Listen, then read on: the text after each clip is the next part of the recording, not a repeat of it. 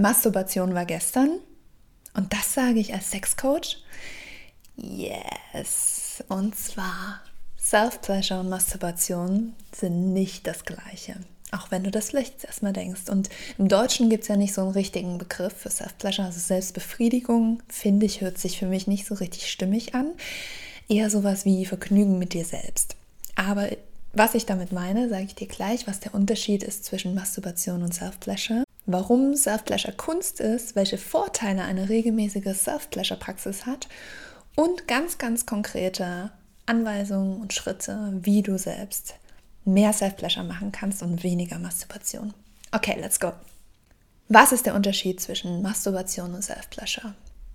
Masturbation ist in der Regel mit deinem Fokus sehr nach außen. Das heißt, du suchst nach Input von außen. Du schaust dir entweder ein Porno an oder du äh, greifst zum Vibrator, was prinzipiell alles nicht schlimm ist, aber das ist ein anderer Ansatz. Das heißt, du suchst nach deiner Muße im Außen. Ja, wenn du dich als Künstlerin verstehst, dann würdest du die Muße in dem Moment im Außen suchen. Du suchst vielleicht auch jemanden, der dir einen guten Orgasmus beschert oder halt ein Sextoy, was irgendwie gut dafür geeignet ist. Und das ist Masturbation. Also deine Muße ist im Außen, du bist die Künstlerin, aber die Muße ist im Außen. Self-Pleasure hingegen ist Kunst. Und zwar in der Hinsicht, dass du halt nicht nur die Künstlerin bist, sondern du bist auch deine Muße durch Berührung, durch Sounding, durch ja wirklich durch diese tiefe innige Verbindung mit dir selbst erschaffst du Kunst. Ja, das ist Self-Pleasure. Also das ist der Unterschied zwischen Self-Pleasure und Masturbation.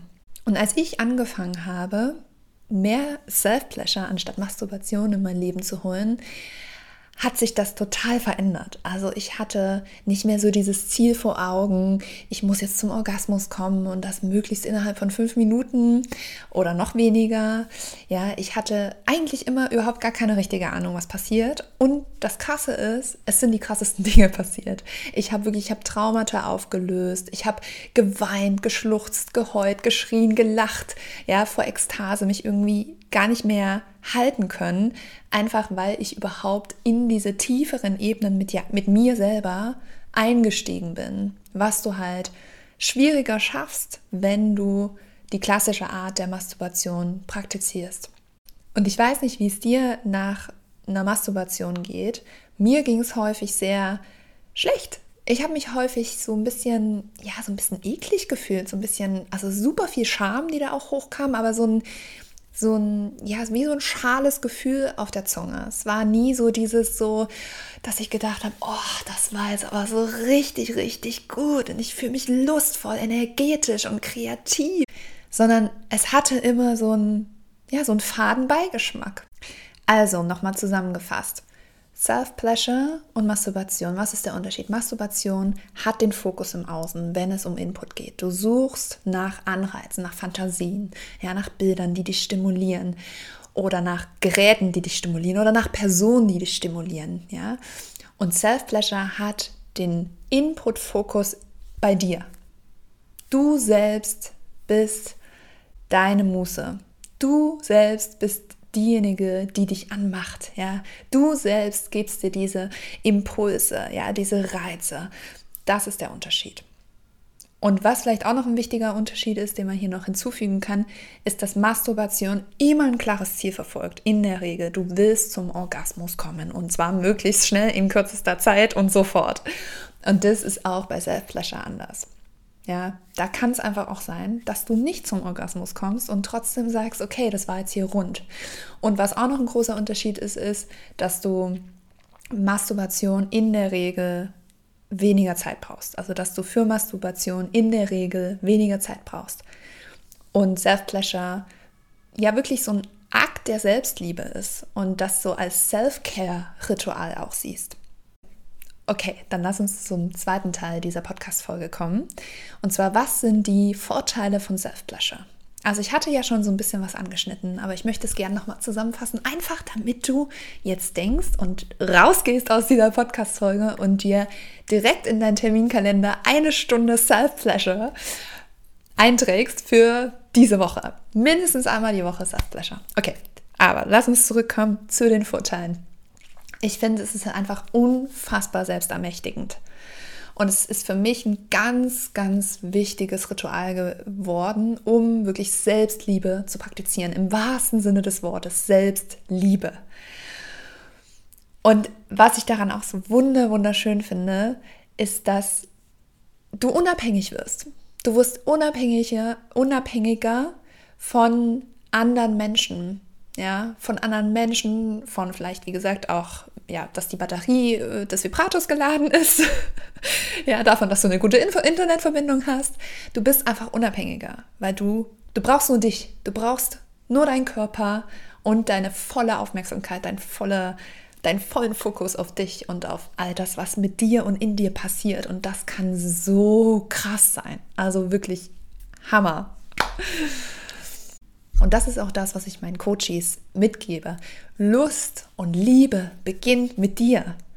Du kannst nicht zu deinem Partner, deiner Partnerin gehen und sagen, ja, ich habe keinen Orgasmus. Was, was ist denn jetzt hier los? Kannst du mal, mach mal.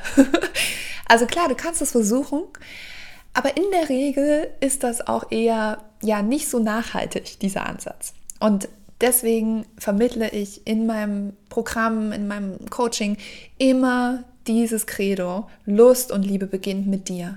Du bist erstmal in erster Linie alleine dafür verantwortlich, wie viel Lust du empfindest. Okay, was ist noch ein Vorteil von Self-Pleasure? Du wirst klarer über deine Turn-ons, über deine Bedürfnisse, über deine Desires, über deine Sehnsüchte, über deine Grenzen. Du wirst einfach mehr wissen, was willst und brauchst du. Und auch das ist für eine erfüllte partnerschaftliche Sexualität so unfassbar wichtig. So wichtig, dass ich es gar nicht oft genug betonen kann. Und ein weiterer Vorteil ist, dass du mit einer Self-Pleasure-Praxis Kreativität, Lebenslust und Inspiration freisetzt, die da ist, aber die wir halt häufig dadurch, dass wir ja sehr, sehr viel hier oben in unserem Kopf sind, nicht aktivieren und nicht anzapfen können. Und mit einer Self-Pleasure-Praxis kommst du einfach an diese tieferen Schichten in deinem Körper. Und du wirst nicht nur deine Lebenslust steigern, sondern auch tatsächlich mehr Lust auf partnerschaftlichen Sex haben, wenn du es dir anders selbst machst. Nämlich nicht mehr quick and dirty und irgendwie schön effizient und zielorientiert, sondern wirklich den Prozess und die Reise genießt. Okay, dann Part 3 dieses, dieser Podcast-Folge. Konkrete Steps für deine Self-Pleasure-Praxis. Also, als allererstes, nimm dir wirklich Zeit. Nimm dir, wie gesagt, was ich am Anfang schon meinte, trage es dir in den Kalender ein. Jeden Sonntagabend, ja, das ist so mein mein Ritual. Jeden Sonntagabend nehme ich mir mindestens eine Stunde Zeit für Self-Pleasure. Und wie das dann aussieht, ja, ob du am Ende nur dein Gesicht streichelst eine Stunde lang oder ob du den krassesten Orgasmus hast und dich vor Ekstase nicht mehr halten kannst, das ist total egal, darum geht es nicht. Wichtig ist, dass du dir diese Zeit nimmst für dich, wirklich in Kontakt, in Berührung mit dir selbst zu gehen. Okay, zweiter Schritt. Richte dir dein Lustnest ein. Ja, ich erwähne das immer wieder. Du kannst, natürlich häufig haben wir im Bett Sex und auch Solo-Sex, aber ich empfehle immer, dass du ein Space hast, in dem du dich wohlfühlst und indem du wirklich auch so, ja, wie so eine Künstlerin, ja, die so überall ihre Tools hat, ja, die da den Pinsel hat, da die Farben. Genauso sollst du dein Lustnest sehen. Du hast da vielleicht deine Juni-Eier, da den Kristalldildo ähm, und da die schönen Kerzen, da vielleicht ein Spiegel, da eine schöne warme Decke, ja, also schau einfach, was auch für dich sich richtig anfühlt aber erschaff dir wie so ein, ja, wie so ein Lustnest, so, ein, so einen ritualisierten Raum, wo du auch weißt, okay, wenn ich mich da rein begebe, dann ist das die Zeit für Selbstliebe. Weil das ist ja häufig mit dem Bett ist ja ganz viel anderes auch verknüpft, vor allem natürlich Schlaf in erster Linie, aber auch natürlich der partnerschaftliche Sex. Und das ist so, so, so wertvoll. Alleine da schon einfach ein ja, so ein Space zu haben, wo du wirklich Selbstliebe praktizierst. Und hier würde ich dir auch empfehlen, dass du wirklich in einen hochwertigen Dildo aus, am besten aus Edelstein oder aus Glas, aus Borosilikatglas investierst, um dich hier so richtig, richtig gut self zu pleasuren. Okay, das war jetzt wunderschönes Englisch, aber um dich wirklich auf einer ganz tieferen Ebene auch zu stimulieren.